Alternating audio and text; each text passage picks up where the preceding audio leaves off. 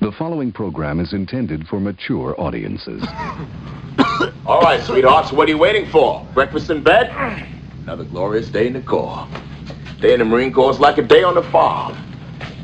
Every meal's a banquet. Every paycheck a fortune. Every formation a parade. I love the Corps. I got a bad feeling about this. En un mundo donde cualquier idiota tiene un podcast de cine, I'm gonna make him an offer refuse. estos dos idiotas Houston, we have a problem. tienen un podcast de cine. Inconceivable! Oliver Meneses en su primer papel protagónico. Y Toño Sempere, como usted lo quería ver. I'll be back. Esto es This is Sparta! Finísimos Filmes. El podcast con lo mejor de Hollywood, la raza y varios más. Pardon my French, but you're an asshole!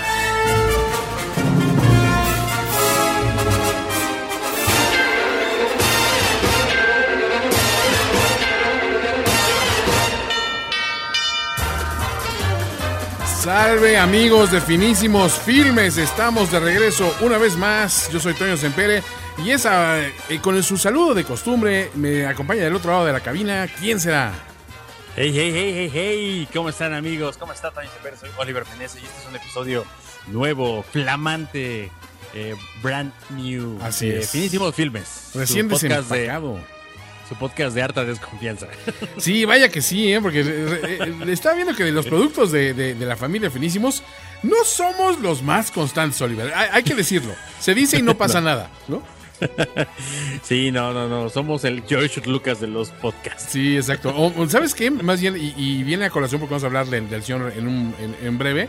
Más bien somos como los Jim Cameron, ¿no? O sea, porque la verdad es que de repente no sacamos nada durante edades y edades y eones y más eones. Ajá. Y este, y, y digo, la gente nos reclama, dice qué están haciendo, ya nadie los va a pelar.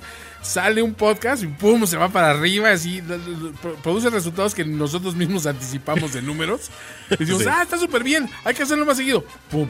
Cuatro años más para, para que salga el siguiente. Ahí viene, no, pues ya va a ser, ya va a ser franquicia, no va a ser una secuela, van a ser seis, vamos a ser uni- universos paralelos, vamos a emplear otros tantos proyectos mientras sacamos un docu. O sea, neta, sí es un poco la aproximación este, del, del idiota de Cameron, lo cual. Arbitraria, sí. No, No, no, para nada. Pero bueno, estamos de regreso para saludar a todos los amigos eh, y gracias a todas las personas que se reportaron ahorita brevemente en redes sociales. Aparte, lo hice con todo el plan con maña de voy a avisar breve para que no haya muchísimos saludos y creo que sí lo logramos. O sea, realmente no son muchísimas personas las que están demandando, exigiendo. Eh, mira, desde ayer Pebrius estaba diciendo que si Oliver le mandaba un saludo, este, pero que, que- este, pues quería un hey, obviamente y, y un saludo muy este, McConaughey- Matthew McConaughey. Eh, alright, alright, alright, alright. También nos manda a saludar Selkirk. Dice que no, este episodio no va a ser nada que no, no se haya escuchado antes.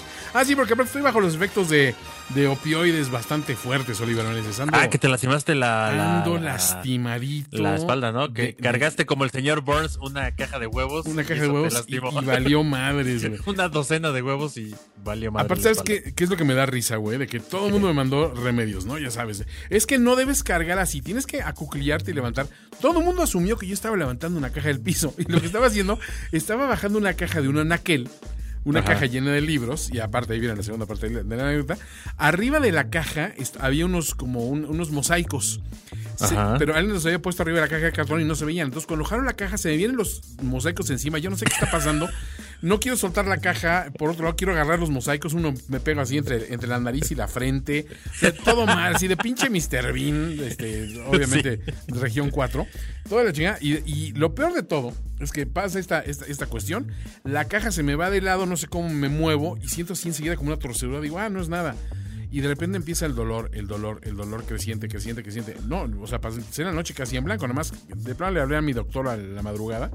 Ajá. Oye, doc, ¿qué hago, güey? Me siento, me siento mal, güey. Y pues ya alguna vez en, en una lastimadura fuerte me había recetado un par de, de, de- de- ¿cómo se llama? De, de oxicodonas. Ajá. este, de Oxycontin y dijo, pues, ¿te sobró alguna de esas? Dije, sí, me sobró una. Dice, tómatela ahorita y en la mañana te mando receta para que, para que te eches otras más, ¿no? Pero ahorita ya está, me, me queda como hora y media de efecto. Entonces, este, estoy suficientemente sobrio, o sea, digamos, en mis sentidos para grabar. Lúcido. Lúcido, pero ya empieza a atisbar así el dolor. Entonces, si ven que acabo este podcast así en, en- en, no puedo, así, que no me sale la voz, este, pues ya saben El, a qué se Luger, refiere el Lugeric Syndrome. modo de Lou Gehrig, así no, no me echen la culpa. Pero bueno, saludos a Ingeniero Carlos Rodríguez, a Esme Franco, al buen Armando Regadas, que a ver si lo tenemos pronto de invitado, a Edna Limón, a Bittersweet, eh, a Fifi Neoliberal Mezquino Fascista. Ok. A la Eso parece uno de nuestros saludos. Exacto, eso, es- lo que nos falta, ¿no? El saludo Kaiju, neoliberal, fifi, me- mezquino fascista. A Dagma, Mark and Som, a, ya habíamos dicho a Selkirk, a Saraí Rosas, a tres veces H, el Devastator. Este, a Mauricio Valdés dicen que encargan un saludo gay. Eh, ahorita que todavía podemos mandarlo, Oliver, todavía que todavía es políticamente. Sigue siendo políticamente incorrecto, pero todavía no nos meten pleito por él. Eh, Marco Fabián, arroba jotísima persona, también pide saludo gay. Mexicana por la libertad de ideas también nos manda saludos. Grace nos manda gomitas para que Botalín y se emparejen. Nos manda unas fotos de unas gomitas con THC. Sí, estoy bien, Eh, estoy viendo. Para ponerse sí. bien loco. Víctor Alberto, eh, José Manuel Romo, a Pato Papú con culito perreador, arroba EasyMount. Sergio, qué, qué creativos andan últimamente. eh. Sergio GZ, a Olvido, a el buen Moss, Mostec DJ, eh, a Úrsula Camba, eh, aquí tenemos a la Lagartija Man, a Irlanda. A Ramón, bla, bla, bla, Guillermo de la Cueva, y son todos los de este, este Oye. ¿te, te das cuenta cómo hemos, hem- hemos tenido ya, tenemos ya tanta historia en, en este podcast Ajá. que la cultura nos dio vuelta? Eh, piropear a las mujeres y hablar del, del, del, del El radar polvímetro. pedo y, al- y hablar del polvímetro y del radar pedover era legal y hablar del THC era ilegal. Era Y ahora es ilegal. todo lo contrario. Eh, Es, eso, qué curioso, ¿no? Es, es, eh, es lo que decía un comediante ¿no? en algún momento. Dice, ¿cómo han cambiado los tiempos? Este, a- ahora llegas y dices, dame una caja de condones y un paquete de cigarros. ¿No? O sea, antes era justo al revés, güey, ¿no? O sea, te callabas tus condones y, y pregonabas tus cigarros. Pero bueno, eh, empecemos por el saludo gay. El saludo gay. A todos los jotitos que nos escuchan fieles, aunque los dejemos solos y abandonados. Gay. Ok, suficiente saludo gay. Este, y saludo geek, por supuesto.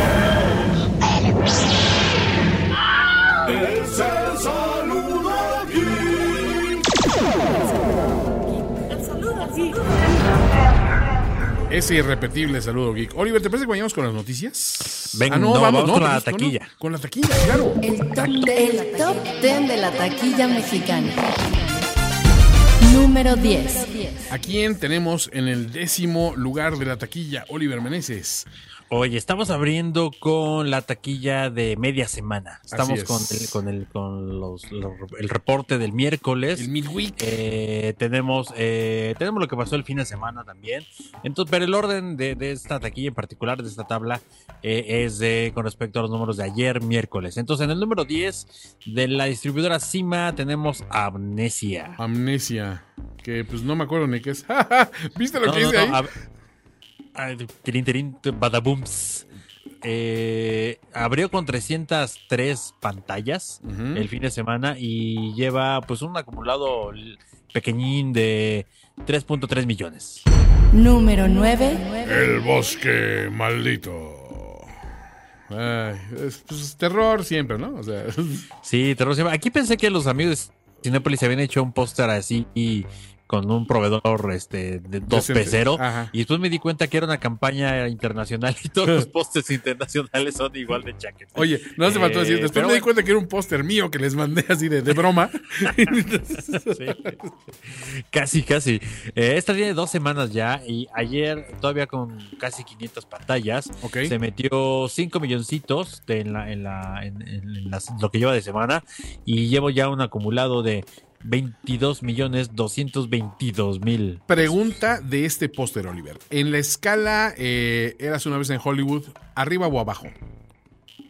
Hijo, no, arriba, pero poquito. Poquito. O sea, un, un- un- un- un nivel, un mentoncito arriba de Brad Pitt, este, mal photoshopeado. Ok. Exacto, un Ah, poquito más. Vamos con el octavo. Número 8. Regresa a mí. Ah, Hay que, hay que instaurar, eh, eh, un- por ahí una, una chava eh, tuitera Ajá. dice que, que tiene- se inventó una medida que medía las cosas en... Ay, se me acaba de ir el nombre. ¿Cómo se llama el actor este que... de Prometheus? Eh, Que- el alemán. Ah, este. ¿Hay el alemán? Ajá, sí, sí, ¿Hay sí. un alemán en Prometheus? Sí, pues el, el, el- el Ah, que salió en pelotas. Ah, el de la pinga enorme. Fassbender. Sí. Sí. Pa- sí. Michael que todo, lo, que todo lo, ve- lo medía en Fassbenders. Eh, a ver, pregunta: ¿Qué medía en Fassbenders?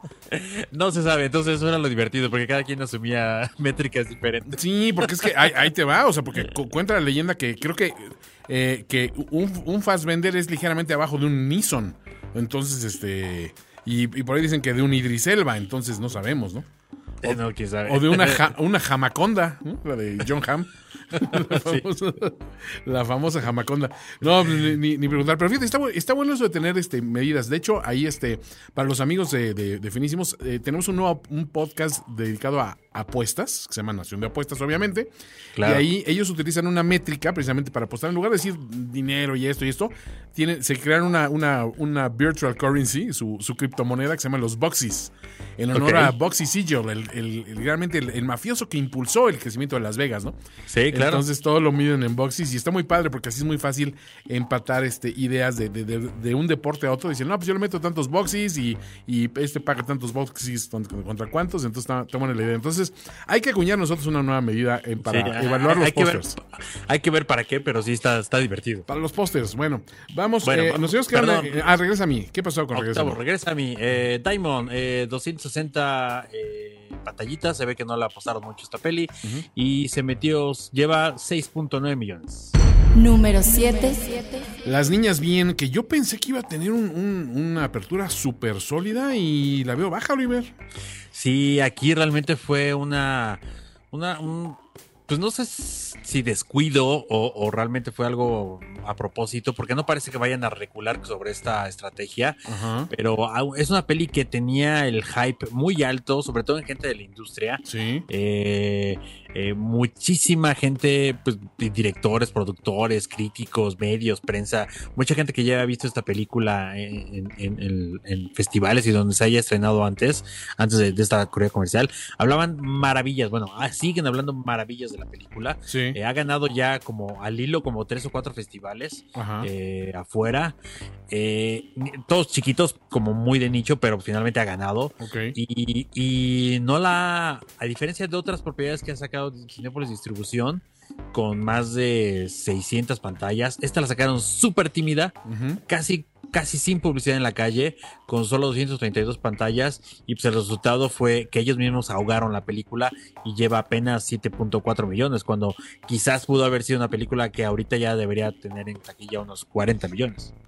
Número 6. Ay, pues este, en, el contrario, pues una, película que hicieron sin, ninguna este, expectativa y, con, con poquito dinero y sin embargo est- está cosechando elogios y buena taquilla, que es Luchando con mi familia. Eh, pues, ahora sí que Dwayne Johnson, The Rock, es mejor que nosotros, ¿no? Sí, totalmente. Rock hace l- donde lo pongas funciona. Aunque aquí también, ¿eh? Se ve que eh, Paramount eh, no, no la quiso, no le quiso gastar tanto. No apostó por porque, porque obviamente, obviamente, como en Estados Unidos tampoco fue grande. Ajá. Entonces aquí, y muchos de lo que hacen los majors en México es no gastar tanto y, y, pues, colgarse, ¿no? De, de- de lo que se hace en Estados Unidos, ¿no? El gasto de Estados Unidos. Entonces aquí salió igual, como muy, muy por, por debajito del agua y solo lleva acumulados 8.8 millones. Número 5. En las buenas y en las malas de Videocine. Esta, pues, a ver, voy a intuir que es una de tantas películas mexicanas que se estrenaron la semana pasada, porque mi hermano llegó y me dijo, oye, tengo ganas de ir al cine, cosa que nunca le pasa, ¿no? Pero un día le dan ganas. Tú que haces un podcast de cine, ¿qué película está buena? Dije, pues no sé, güey, deja ver qué estrenan esta semana. Y vi que no había más que estrenos nacionales, pero como que piojones, güey. Sí, en este caso eh, fue hace dos semanas el estreno de esto. Todo el mundo especulaba de por qué dos películas casi iguales eh, en percepción. Sí. Eh, se estrenaban en la misma fecha, que se iban a canibalizar una a otra, que no iba a funcionar, que... que eh, No yo, les decía, yo, yo les decía, la neta, ya hay mercado para todo. Y no es de que si quitas una de las dos, la otra va a tener el doble de taquilla. Tampoco es así. Y aquí más bien lo que era muy divertido es ver cómo iban a estar eh, tete a tete, porque la estrategia era casi la misma. La campaña era bastante fea en ambos casos. Sí. Un poco peor la de en las buenas, en la de Novio de Pueblo, la de Sí, Warner. empezaron porque el Eh, protagonista se parece a Tolini, Oliver. Sí, sí, exacto, exacto, pero un retoque horrible, Horrible. fuentes así horrible, y pero era casi la misma, el mismo número de pantallas, el mismo número de copias, el mismo, la misma regional, el, el mismo presupuesto en la calle, o sea, sí era muy, era muy- un fenómeno bastante interesante. Siguen ambas con mil pantallas. eh, y es, es un tete a tete, o sea, cada, cada día una está arriba de la otra. Eh, y, y la que para el miércoles hizo más eh, como novio de pueblo, la, la 4, Sí. con 14 millones. Y en las buenas y en las malas, 13.4 millones. Pues nada, sí, Sin embargo, en el toll final lleva 51.3 contra 52. O sea, van 700 mil varos ahí de, de tuya mía, te, te- te- te la presto. Y, y el ganador va a ser el que afloje primero su número de pantallas, porque la verdad no ha habido otro, otro factor. Número 4. Ya les spoileramos este cuarto lugar, pero pues es precisamente como novio de pueblo, ¿no? Sí. Que es la de la, la de Atolini. La Tolini de Warner Brothers. bueno, eh, vamos en el siguiente número. Número 3. A dos metros de ti. Uno de los estrenos de la semana pasada de Corazón Films.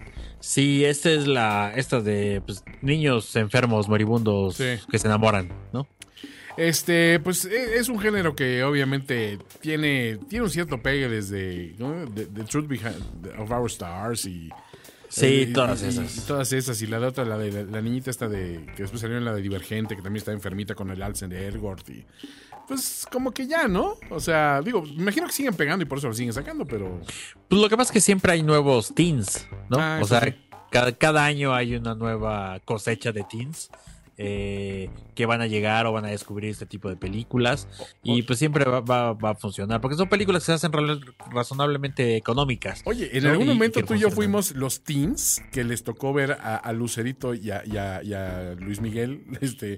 Eh, En un drama, en un drama su- fuerte. Sufriendo porque le cortaban su patita, ¿no? Claro, claro, cual- cualquier- cualquiera sufriría. Pero ese niño se recuperó, Oliver, y después le partió la madre un- a un auxiliar de sonido en un concierto. Su, car- su carrera de maratonista fue truncada en ese momento. Dice, mira, no puedo correr, pero sí puedo caminar en el escenario y partirte la madre, sonidista. Pero bueno. Eh, a dos metros de ti, ¿cuánto, cuánto se martillo? Lleva 22.6 millones. Número 2. Gran terremoto, 9 grados. Esta película, fíjate, no la pude ir a, ir a ver al estreno, este, pero sabiendo de, de- de dónde viene, que es del de- el, el director que hizo La, La Ola, esta película Sí, sí, sí, es noruega, Noruega, ¿no? pues el tipo tiene, tiene una sensibilidad para hacer estas cosas, ¿eh? Sí, pues parece que le apuestan. Obviamente, eh, antes eh, Estados Unidos tenía el monopolio de los efectos especiales. ¿no? Eh, afortunadamente el mercado se ha ido diversificando pues para todos, inclusive para televisión, ¿no? Que antes era como el super patito feo, ¿no? Los Claro. de televisión eran terribles. Y ahora pues ya muchos países, Rusia mismo, China ya hace cosas más espectaculares. Sí. eh, pues, Corea. de, todo, o sea, muchas de las casas de efectos especiales de Hollywood son londinenses, entonces pues, pues, están ahí mismo en Europa. Eh, París está haciendo cosas bien padres de en animación. Entonces ya está como democratizando esto y eso ayuda a que pues, ot- otras sensibilidades accedan al gran espectáculo, ¿no? Como se dice. Y más cuando estas están basadas un poco más en, en- en la parte humana, es donde, donde hace un quiebre con respecto a, a las películas de desastre gringas. Bueno, pues ¿cuánto abrió este estreno de la semana pasada? Lleva 35.2 millones. Y el número 1. El número uno, bueno, pues cero sorpresas. Capitana Marvel sigue pateando traseros y tomando nombres, como diría la traducción literal. Este, ¿La has visto, Oliver, o no? No, no, no, no, no le, la- no le he entrado todavía. Yo la No, verdad no, es que... sí tengo ganas, pero no. Sí, no, no, no es una película. Mira, me gustó, pero ya está, estoy en un nivel un poquito con las películas de superhéroes, de que a menos de que sea una experiencia muy, muy grata de principio a fin, difícilmente les puedo dar arriba de un 7 de calificación.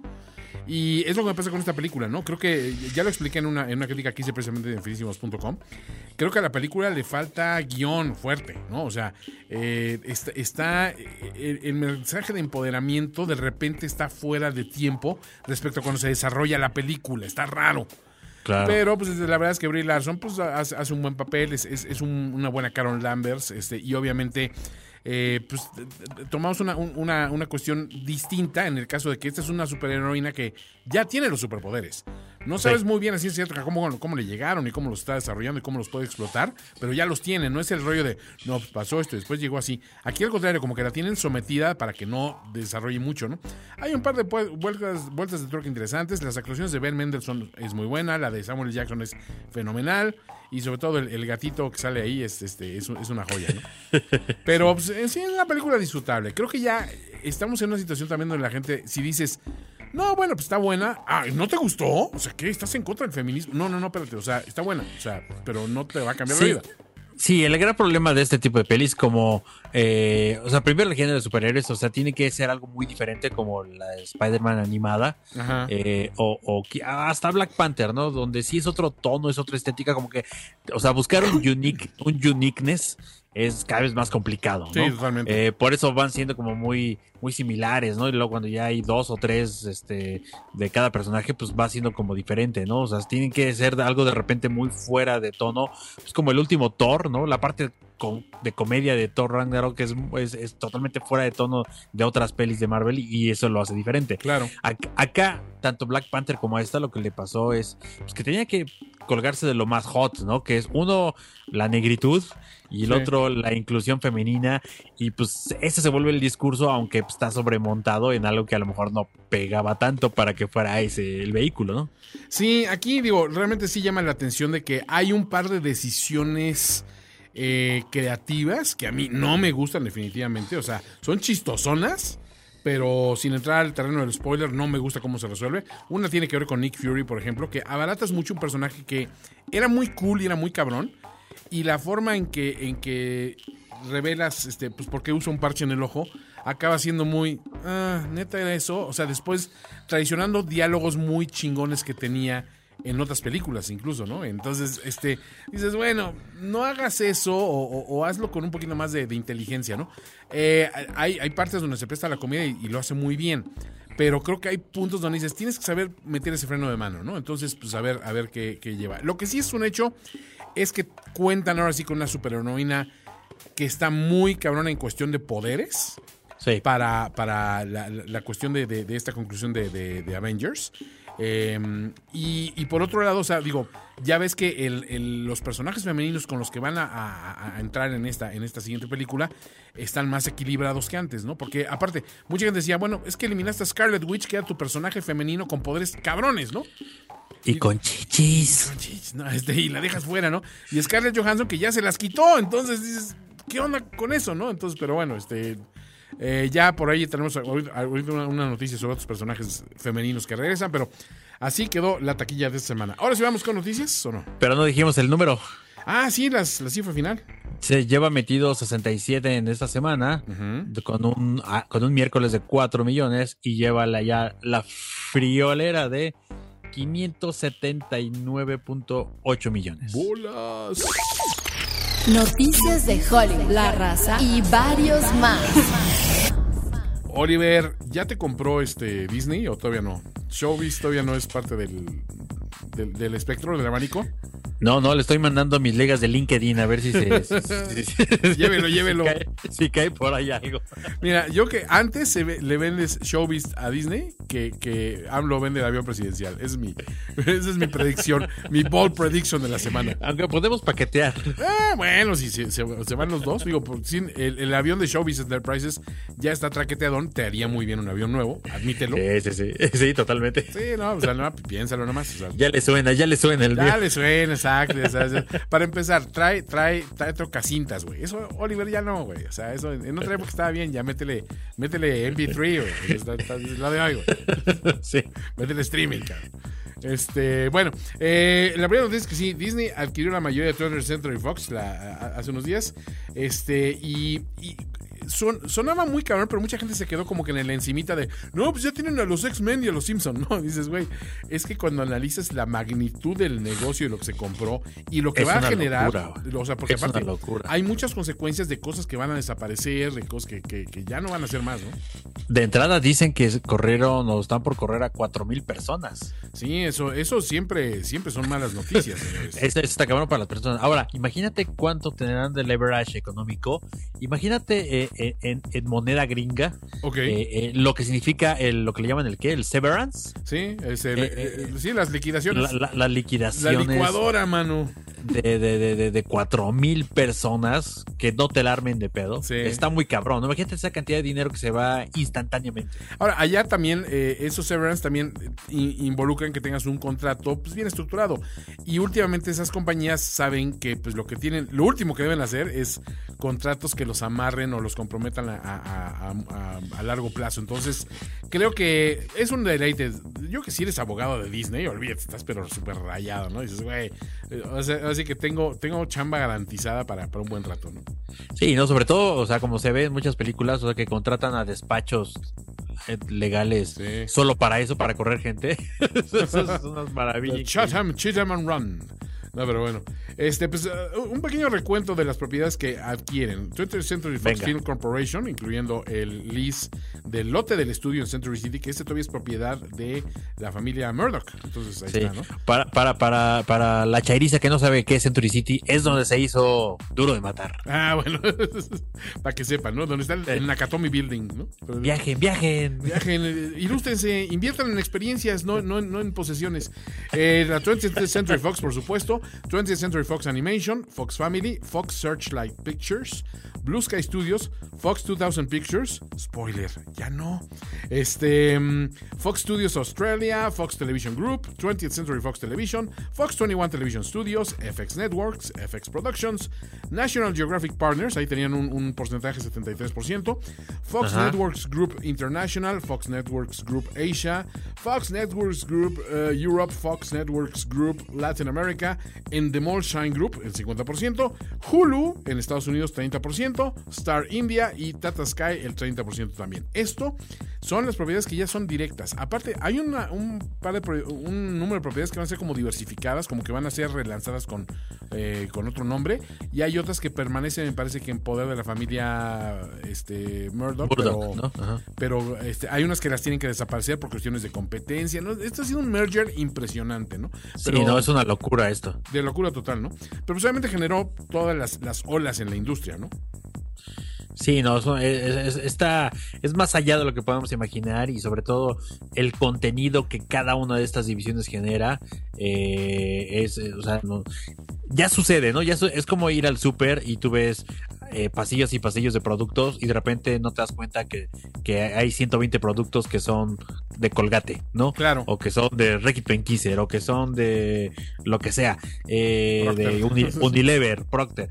Es casi lo mismo, ¿no? O sea, está la cantidad de marcas y contenidos y pues, históricamente, ¿no? Porque eh, la lista de, lo que ha hecho 20th Century Fox eh, pues, en la historia de la cultura pop es, es, vasto y es gigante y, al rato vamos a ver una lista, ¿no? No, este, sí, está, está, está interesante. Este, ah, y también, queremos anunciar también de que oh, eh, Showbiz Enterprises y finísimos.com están por, por cerrar la, la, venta de, de equipo de cómputo, ¿no? También, o sea, hay, hay un trato, hay un deal sobre la mesa de una computadora que Sí, sí, sí. Los, los mantendremos informados cómo está la cosa, Eso, pero... eso sí, tenemos a los abogados. My people is calling your people. Exactamente, ¿no? O sea, ahora, ya, ya lo hemos comentado, mi bufete no es de abogados, es de tacos, entonces, de tacos de guisado, entonces, quizá eso, eh, ahí tiene que haber un compliance muy, muy particular, pero bueno, los mantenemos al tanto de qué es lo que está pasando con este, este deal, ¿no? Oye, pero me, me llamó la atención que hubo, hubo gente que se divirtió con este merger, el primero fue Chris Hemsworth, ¿no? Que le mandó a, a- al Deadpool de Ryan Reynolds una bienvenida a la familia Marvel, que básicamente fue una foto de Deadpool con un Mjolnir chiquito en la mano y Ajá. usando el casco plateado de las alitas de Thor, ¿no? Que Estaba muy chido. Sí, y luego él mismo, ¿no? Este Ryan Reynolds posteó en su Instagram una, una foto como de primer día de escuela, Sí. con, en un, subido en un camión con, con sus orejitas. Con sus orejitas de Mickey Mouse, ¿no? que estuvo genial. Ah, este, sí, sí, sí. Ahora, obviamente ya empiezan a caer los casualties, ¿no? De toda esta cuestión. Tú ya mencionaste los 4000 este, liquidados. Y desaparece la división Fox 2000, que era una un sello que se especializaba como que en, en, eh, en películas de, de mid-budget, ¿no? O sea, no las grandes superproducciones, no el pequeño ceñito independiente, pero como que el sí tenemos lana, pero no tanta, ¿no? Sí, es- es- este tipo de, de- de- de- de firmas nacieron eh, como The Dimension y como otras en la- a finales de los noventas, eh, justo para buscar este tipo de películas. Las películas quisieron los estudios ar- a- arropar a las películas independientes, ¿no? O sea, todo lo que estaba saliendo como cine independiente di- vieron que a través del cine de autor, eh, como Tarantino, este, como todos los autores que salieron en esa época, eh, valía la pena jalarlos, ¿no? Dentro de una, dentro de un, lo que pudiera ofrecer un estudio, ¿no? O sea, entonces daban los recursos de un estudio, daban el cobijo de un estudio, pero sabiendo que eran películas súper chiquitas, ¿no? Que no representaban demasiado, demasiada eh, deuda o demasiada inversión y que sin embargo, pues podían generar muchísimo, eh, muchísimo negocio. Y Fox 2000 es una de esas, ¿no? Eh, y tenían, pues aquí lo, lo que dice la nota es, ten- ellos hicieron el, el biopic de Johnny Cash, este, Walk the Line, buenísima, sí. este, y otros eh, hits como el de Devil Wears Prada, ¿no? Eh, y, y estas novelas que ah, justo las, las que estamos hablando, ¿no? Las, las juveniles de drama, ¿no? Como, el- como el Love Simon y la de reciente, reciente, la de The Hate You Give. Sí, o sea, las producciones más recientes, como, como pueden ver, no eran precisamente películas independientes, pero eran de que no requieren gran inversión y sin embargo, pues esas son de las primeros casualties of war, ¿no? Para estas producciones. Sí, y ahora películas como esta, como la de Hate You Give, son películas que son naturales para lo que es el mundo del streaming. Claro, sí, sí, o sea, nacen un poquito y se fortalecen luego también a través de eso, ¿no? O sea, es el, el típico producto que a lo mejor no te urge ir a ver ahorita, pero pues está, está, está hecho para ese mercado, ¿no? Sí, antes lo decíamos mucho, ¿no? Estas eran las películas de renta, ¿no? Estas eran las películas Ándale. de blockbuster. ¿eh? Sí, Estas eran las películas que ibas así con, con, con tu date en fin de semana y, hay, y la, y la escogías, ¿no? Porque pues se veía pasable y, y, pues estaba ahí junto con las otras dos más blockbusteras que ibas a, a rentar ese fin de semana. Y a la mera hora, pues parabas obviamente la película a la mitad para darse, darle vuelo a la El- hilacha, Oliver. Para el chilling. Para el dulce. dulce amor. Oh, sí. Era, era, antes del Netflix and Chill estaba el, era el, el Blockbuster and, and Fuck. El Ballbuster. El Ballbuster. A- O a menos que, y si no se hacía nada, eras el, el Blue Bolster, güey. O sea que ese era, Sí, ese era- ese era totalmente. mucho peor, pero bueno. Este, Oliver, en otras noticias, eh, sigue el misterio respecto a la recaudación, o más bien a la audiencia que vio Roma. Y eso está muy chistoso porque eh, se han manejado como que cifras que dicen, pues técnicamente no recaudó dinero la película. O sea, se- tuvo unos estrenos limitados en cine más para cumplir con los, con los requisitos de la academia, pero Sí. lo que reporta eso en materia de dinero, pues podría ser que es nulo, ¿no? Y por otro lado, Netflix no revela cifras reales de audiencia. O sea, por No, ahí, por ahí entran de repente rumores de que dicen, no, pues si hubiera estrenado, por ejemplo, este Bird Box en, en- en taquilla, o se hubiera metido en el primer fin de semana como 60 millones de dólares. O sea, hay mucho, mucha especulación respecto a esos números, pero no hay números reales. Y estuvo muy chistoso porque entrevistaron a, a- al CEO de Participant Media, David Linde, que son los productores de Roma. Pero Ah. él dijo que él estaba muy satisfecho con el performance, la audiencia de la película y la estrategia presentada por Netflix. O sea, básicamente dándoles el espaldarazo, ¿no? Este, pero evadiendo a, a los reporteros, de- a los de Hollywood Reporter que le decían, bueno, pero, pero ¿cuánta, cuánta gente la vio, no? O sea, decenas de millones o cientos de millones. Pues tiene una base de, de usuarios de 140 millones, una cosa así, ¿no?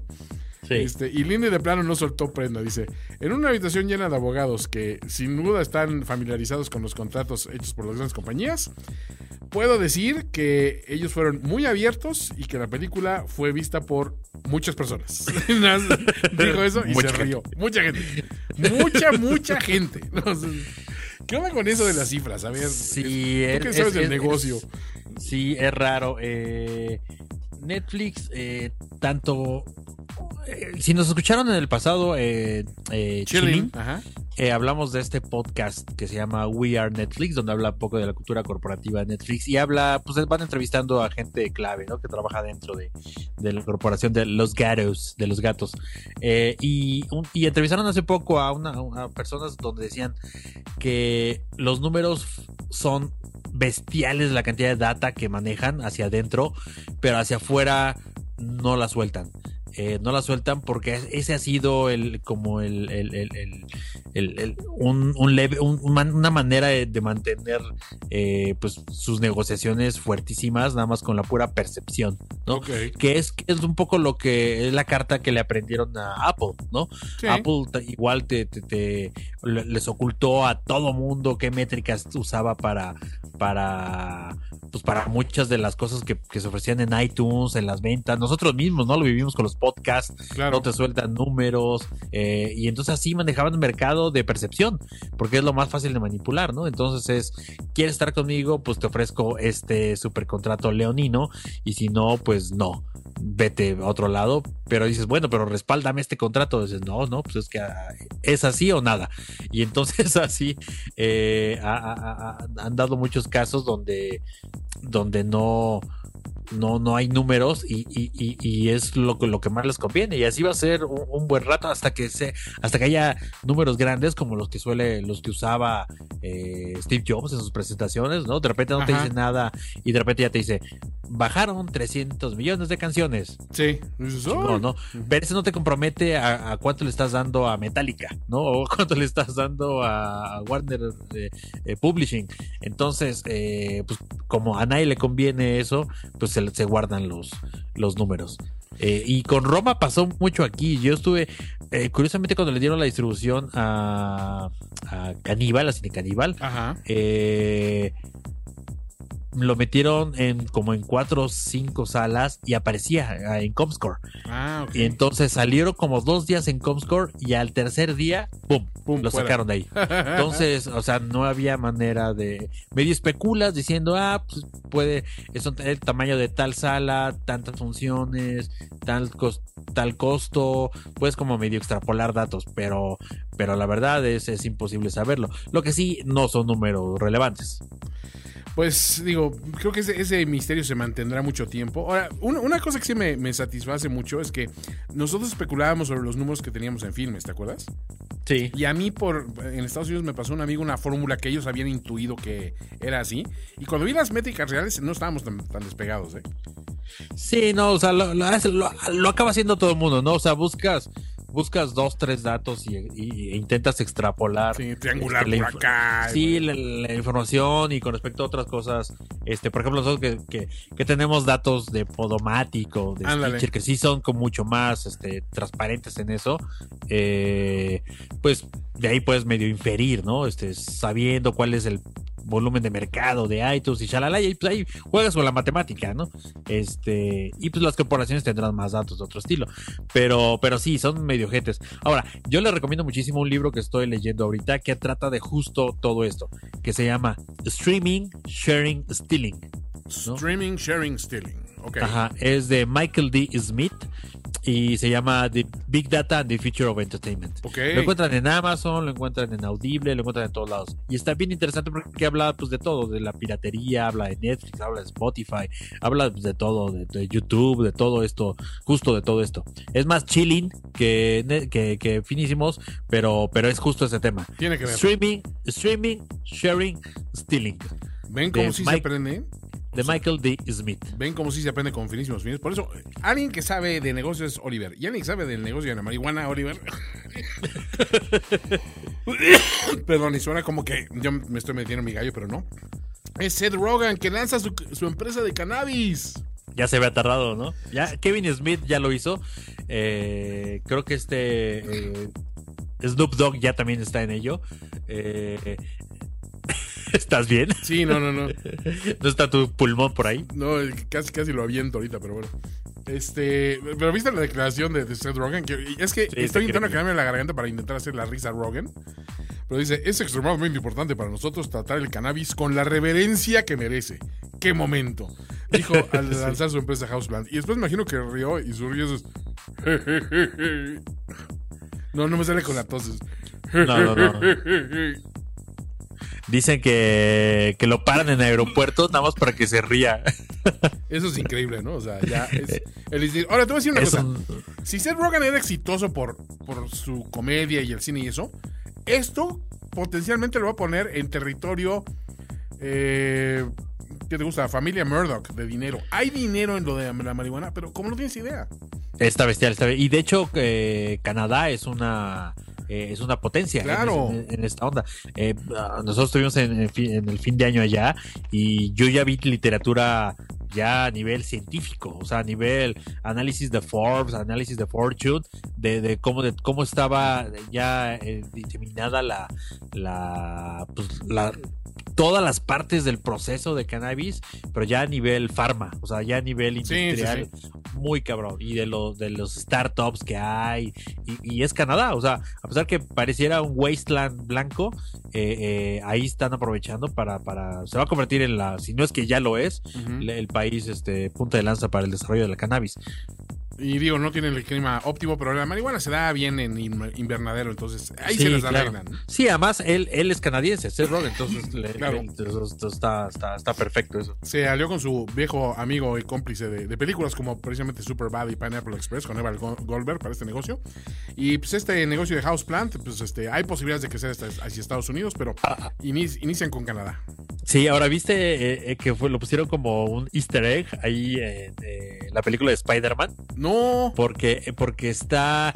La película de Spider-Man nació de Sony, obviamente. Eh, y. Y Amy Pascal era la directora de- del estudio. Y Amy Pascal fue la que le encontraron todos los emails. Ah, que donde claro, decía, sí, pinches, pinches actores pendejos. Y Angelina Jolie es una pinche diva y chalala. este, justo cuando pasó lo de el, el, el, el, rollo este con la película de Seth Rogen, la de The Inter, Ah, sí, ¿cómo se no, no, de Interview. The Interview, este, que supuestamente eran los norcoreanos y chalala. Claro. Y, a la, y la acabaron corriendo, ¿no? A, Amy Pascal. Pero pues, se quedó bien en la industria, ya este, tuvo nominaciones al Oscar, etcétera, etcétera. Ahora es productora independiente.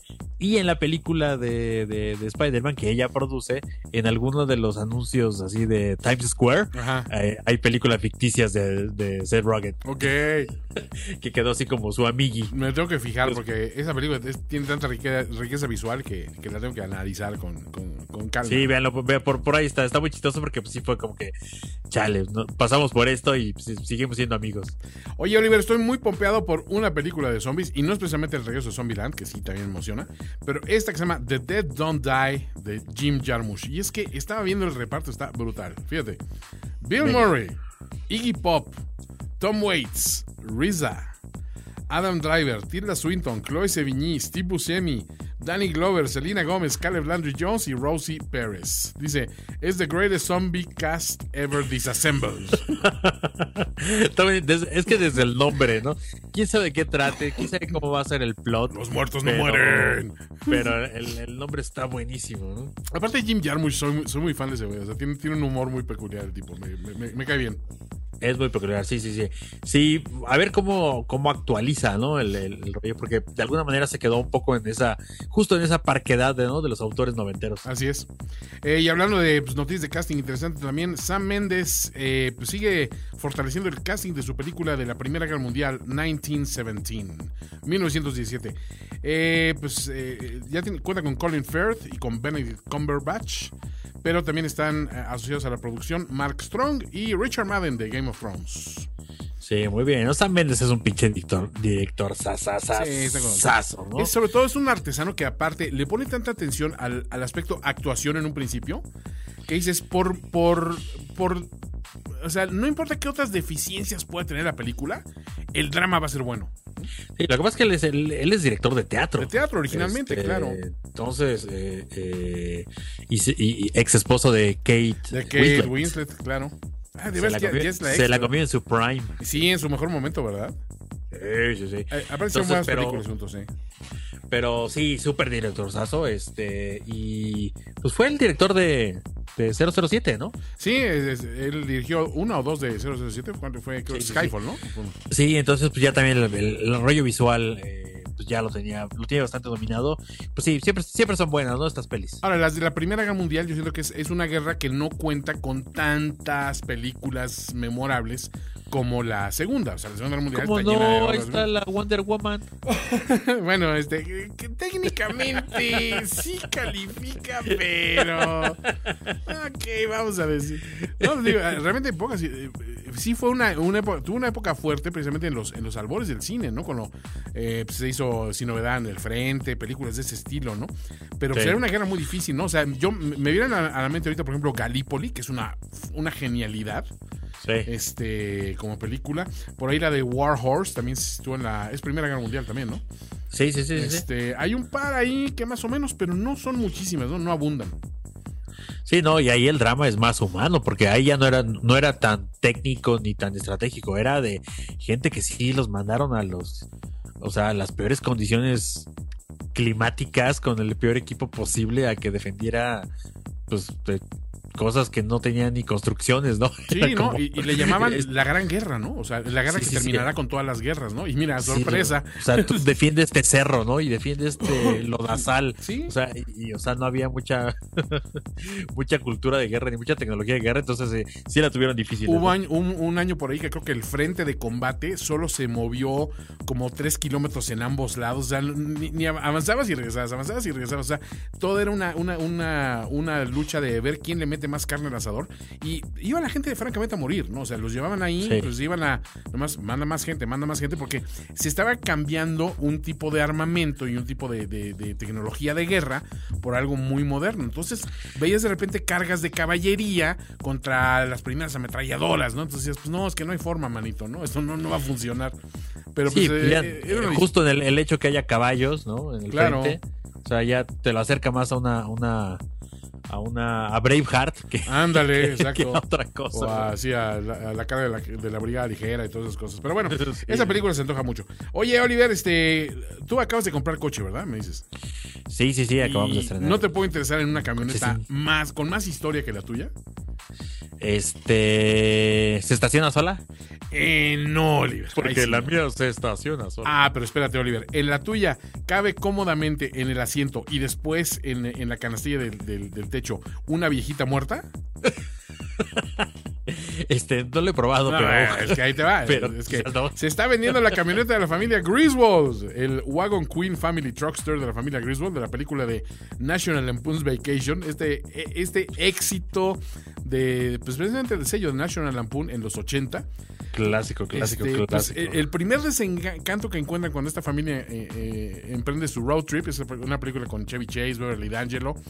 Este, pues es que el- la camioneta increíble que habían co- comprado no, no se las tienen y les dan una defecio de camioneta que ellos eh, eh, eh, hicieron más fea una camioneta que era la base era una, una Ford LTD Country Squire 79 este y tenía ya sabes paneles de, de madera sí, simulada de manera falsa, sí, claro. el, el, este, el exterior era, el, el color era chícharo metálico, metallic P. y obviamente los tapones dorados, Oliver, porque digo, classy, ¿no? Este, eh, este, este vehículo se está vendiendo en la, en la famosa mm, eh, subasta Barrett Jackson, ¿no? Que se va a celebrar en Palm Beach el 11 de abril. Y pues todavía tiene su motor original, un Windsor V8 con eh, cuatro velocidades automáticas. Qué cosa, ¿no? Que estos coches así.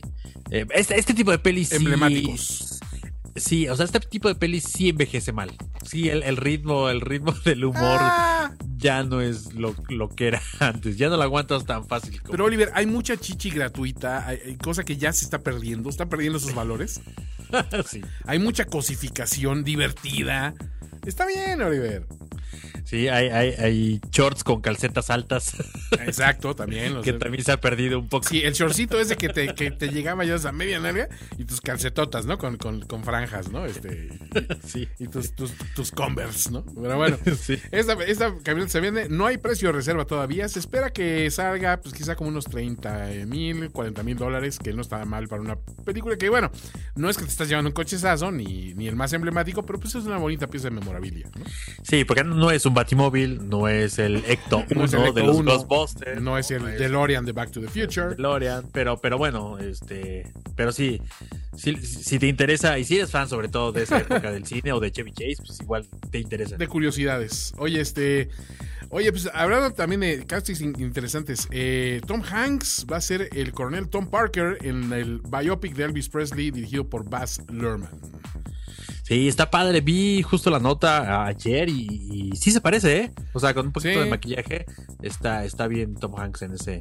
Aparte tiene experiencia ya como manager, ¿no? Ya es el, el Bill Mental, papel que interpreta en, en la película que él dirigió, en That Thing You Do, como este manager, este de- promotor de, de la banda ficticia. Pero aquí pues es eh, Sí, sí, sí. discutiblemente uno de los más influenciables, eh, influ- este, influyentes, perdón, en la historia de la música, ¿no? El coronel Tom Parker que hizo la carrera de Elvis, ¿no?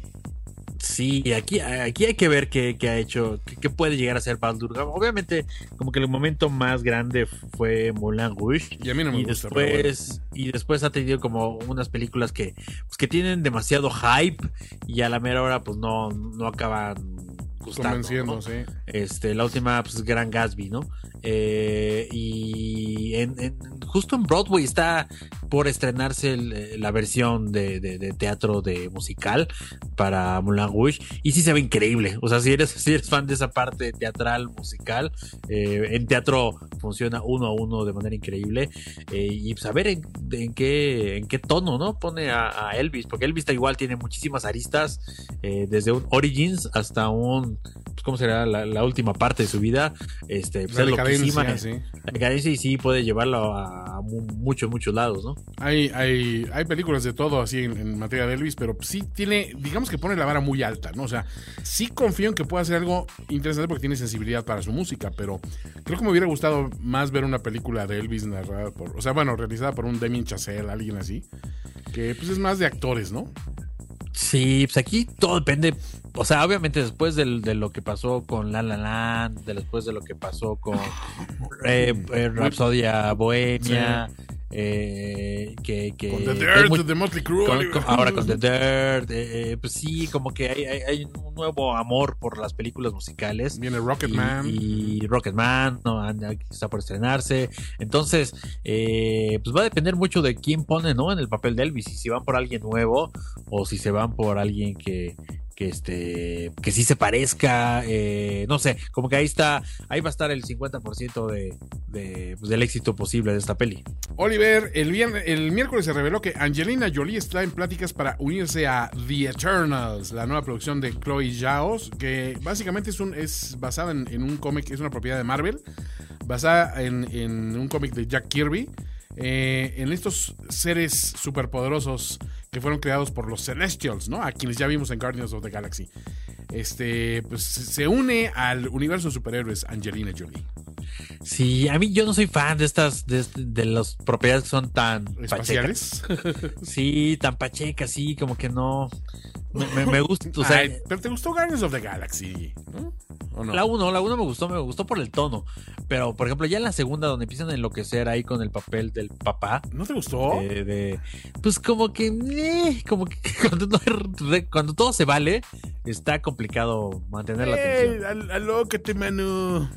Entonces sí, no soy tan fan del- de, la, de, la, de la locura gratuita. Ahora, lo que me gustaría es si esto lo acaban uniendo de alguna manera con algún posible reboot de los cuatro fantásticos. Que Sí. te acuerdas que por ahí andaban los cabezones estos. Sí, sí, sí. Este, si me la avientan para allá, o sea, aterrizándolo de alguna manera, me funciona. Porque si nada más es esta onda espacial, porque también le pasa un poco a, a- a- al canon de Linterna Verde, ¿no? Cuando Sí. ya estás aquí en los, pa- los- lo- en la- las pachequeses cósmicas, como que todo se vale y se vuelve un poco, pues, poco asequible. Es que creo yo. quizá, quizá incluso en esos universos de, como dices tú, de todo se vale, donde realmente tu imaginación tiene que, que- que en algún momento encontrar un marco de referencia para sentirse a gusto y decir, híjole, esto sí lo estoy entendiendo. Sí puedo entender una, una, una situación que digas, híjole, bájale tantito de tu pachequez y de tu portada de disco de Yes. Este, Y véndeme más historia, ¿no? Porque digo, eso, eso puedo entender esa parte, pero mira, creo que si estás amarrando a una actriz importante, creo que sí le están dando un poquito más de seriedad que la que le dieron un producto por- como esa aberración que fue Inhumans, ¿no?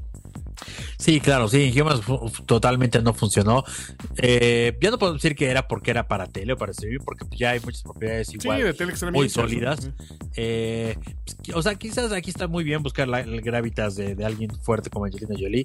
Y Angelina Jolie, pues, yo creo que después de pues de la chequera que le abrieron eh, con las male, con las maleficientes, Ah, sí. yo creo, yo creo que sí siguió este diciendo, pues no, pues de aquí soy, de Disney, así como Tim Burton y como John Favreau y como Johnny Depp. Entonces dice, pues aquí voy a cachear el resto de mi vida.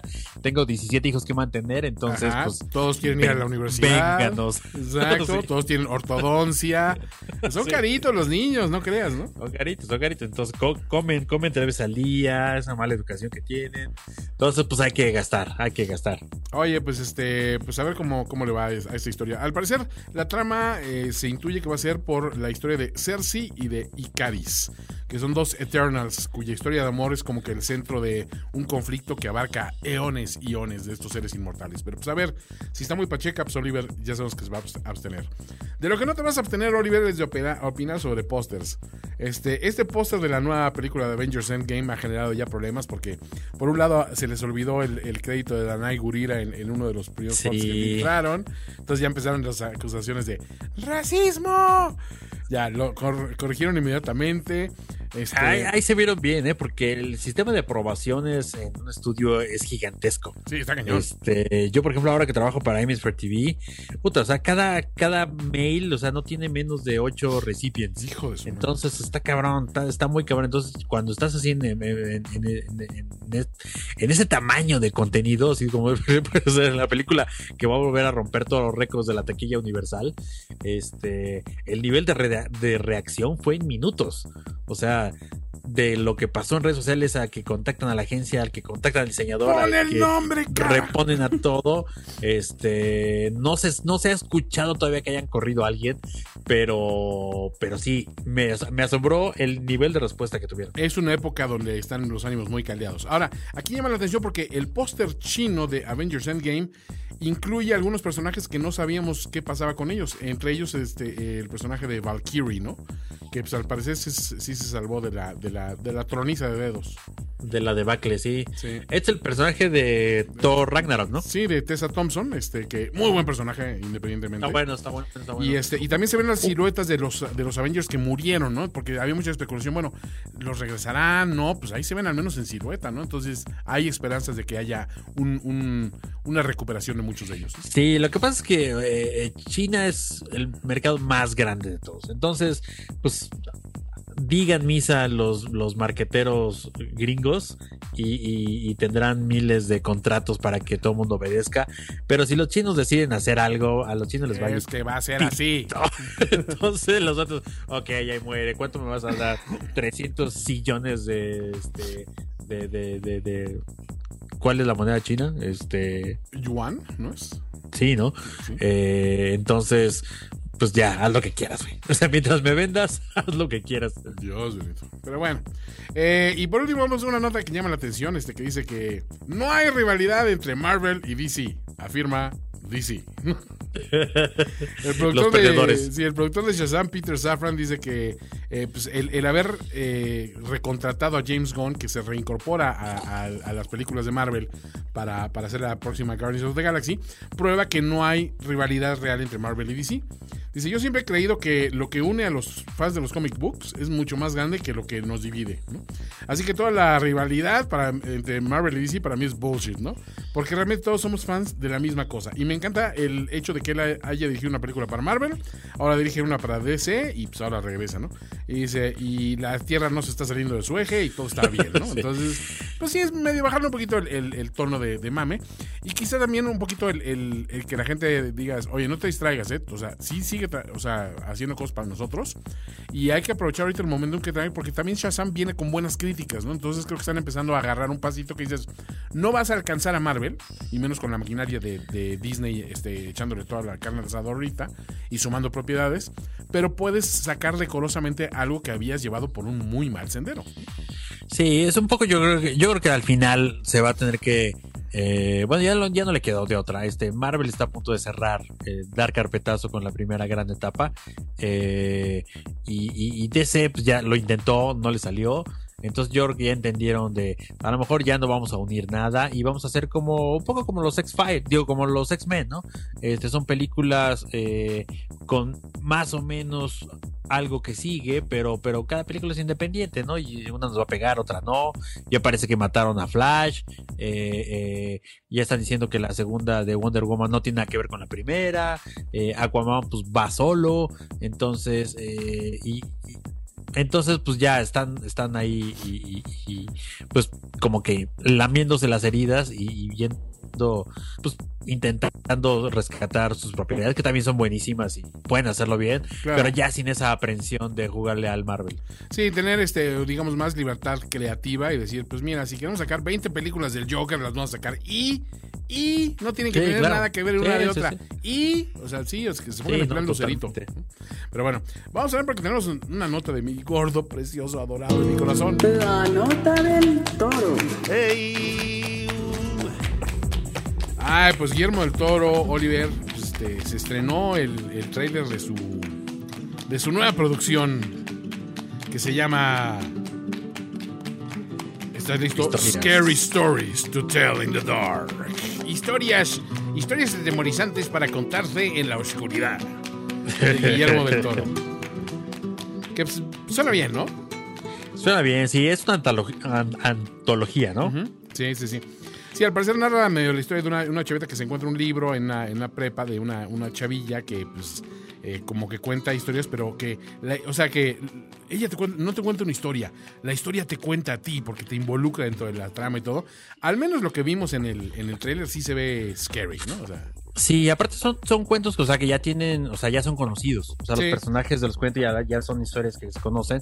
Y lo que hizo fue como este retelling, ¿no? Esta, este, pues darle una modernidad. Platicábamos fuera del aire que, pues gracias a esto, gracias a también el tráiler que se presentó de Twilight Zone, eh, un poco lo que platicamos en Chile, ¿no? De Love, Dead and Robots, como que todo, todos estamos montados en el éxito de Black Mirror, ¿no? sí. Eh, que finalmente Black Mirror era pues, un retelling de lo que antes era Twilight Zone, Amazing Stories, eh, y ahora con el formato de, de- del streaming pues, se presta muchísimo a, hacer este tipo de, cortometrajes bien producidos, bien ideados, bien escritos, y pues esta de, Toro pues va en ese, en ese perfil, aunque este intenta, hasta donde yo entiendo, sí los va a presentar todos de una manera tándem, ¿no? En una sola película. Claro.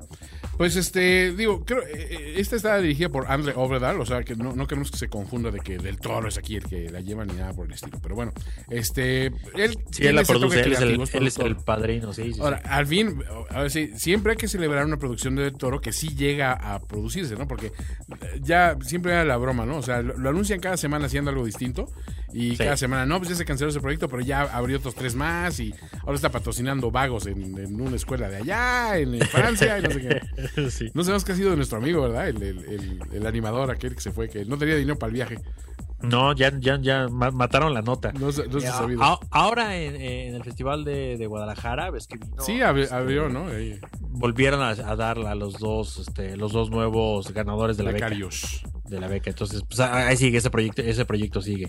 Y sabes qué es lo que está bien padre que eso sí no lo platicamos en, en, en, este en Chilling, pero a lo mejor tú lo tocas en tu post de Medium de Love Dead and Robots. Ajá. es que eh, al, al Hollywood, a- al vivir en el refrito del refrito, eh, eh, se nota cuando hay propiedades nuevas, como justo como las del, del toro, y, y cuando hay cosas como las de Love, Dead and Robot, de repente ves tres o cuatro guiños a ese, a- Claro. a, a- a- a las, a las cosas, a las cosas nuevas bien hechas, que en este caso estamos hablando del toro, eh, el rollo de los, de los trajes, el rollo del rift, el rollo de, hay como tres o cuatro cortos completamente basados casi casi en la mitología de, de este, de las pelis del toro. Así es, o sea, el, el tipo, su estética visual realmente ha sido extremadamente influyente, ¿no? Y pues creo que también en, en- en, este, se estrenó su, su expo ahí en, de monstruos y de, de, de- de- de imágenes de sus películas también ahí en Guadalajara, ¿no? Entonces creo que el tipo pues realmente sabe lo que hace, lo hace bien y es muy grato ver que tiene ese, ese nivel de influencia, Oliver. Sí, va, va a ser en mayo, o sea, iba, iba a ser para el festival, ahora la movió para mayo, este, porque hubo broncas con los, eh, los incendios de, Ah, es cierto. de California. California, sí. Eh, algo pasó este con la casa, entonces parece que no pudieron eh, Eh, o sea, no le pasó nada a la casa final, nada más simplemente algo de logística. Pero creo que ya hubo, ya hubo un soft opening, ¿no? Me parece, algo así. Porque alguien, una amiga de nosotros, el otro día subió unas fotos de que no, estoy visitando y creo que ella por parte de la industria entró a ver. Entonces, Sí. no sé si sea eso, pero pues esperemos que. Yo sí tal me gustaría se verlo. trayeron algún par de cosillas. Sí, obviamente es, este, si se puede, aquí- va a estar hasta la madre. o sea, Sí. Si la de aquí de Tim Burton, o sea, no era tan grande, Ah, no había tanta cosa, estaba súper al hasta la madre. Sí. Este, yo creo que esta de los monstruos con materiales originales sí debe valer mucho la pena. Hay, hay que planearlo con calma porque sí, sí, la demanda va a ser bestial. Bueno, pues Oliver, te invito a trasladarte a 1999. A 1999. Te estabas metiendo tachas en un rave, seguro. Let's party like it's 1999. Oliver, ¿dónde estabas cuando se estrenó The Matrix? Pues en el cine. Estaba en el cine. ¡Cumple primera 20 fila. años, Oliver! Ya compré mis viejo. boletos. ¿Ya? Ya compré mis boletos. Este. Cinépolis la trae. La trae como en. Como en. Debe ser como en unos 20 cines. Ok.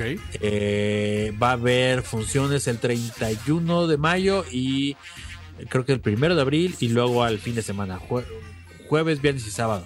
Jueves, viernes, sábado y domingo de, de abril, el primer fin de semana. Hay que admitir que es un hito en, la, en, la, en el cine de- del género, que realmente fue un game changer de- a su manera. Total.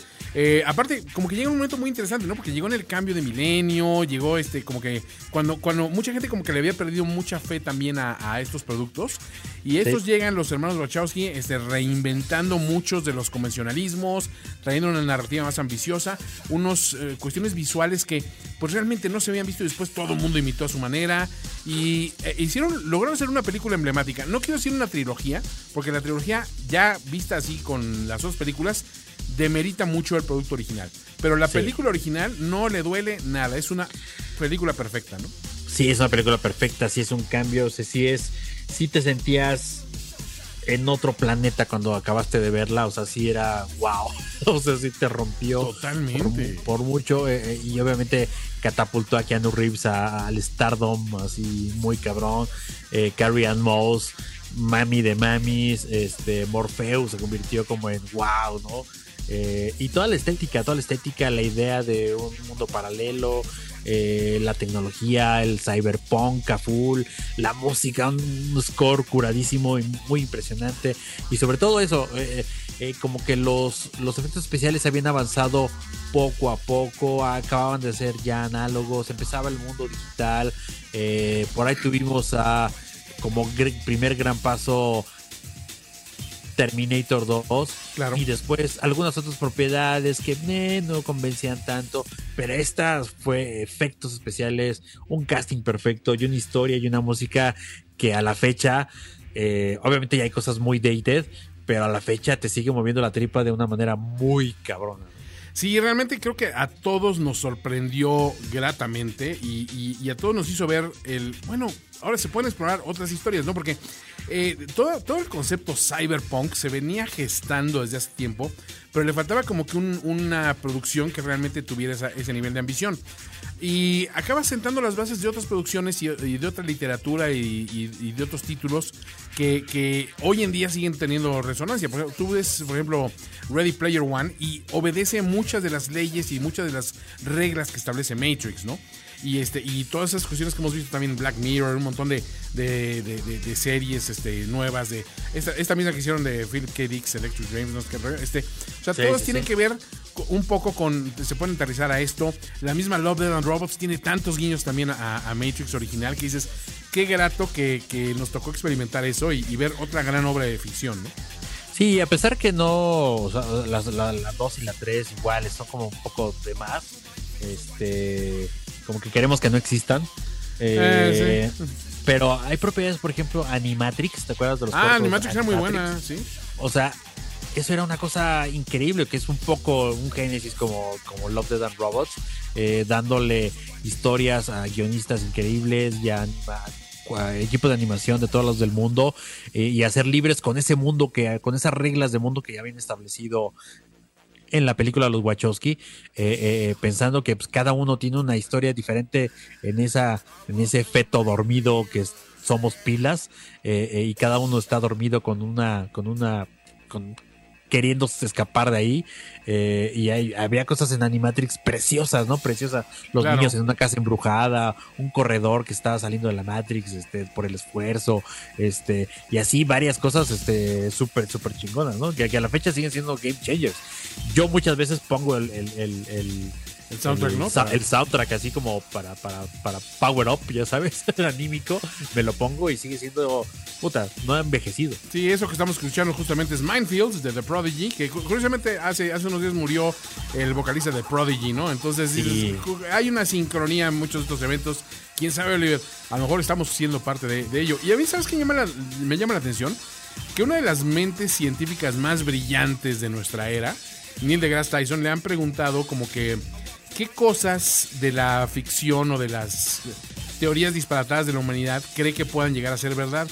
Y él, de las pocas a las que les da un cierto ápice de credibilidad, dice que, que en efecto es, hay indicios como para poder creer que todo lo que estamos viendo es una simulación estilo de Matrix. ¿no?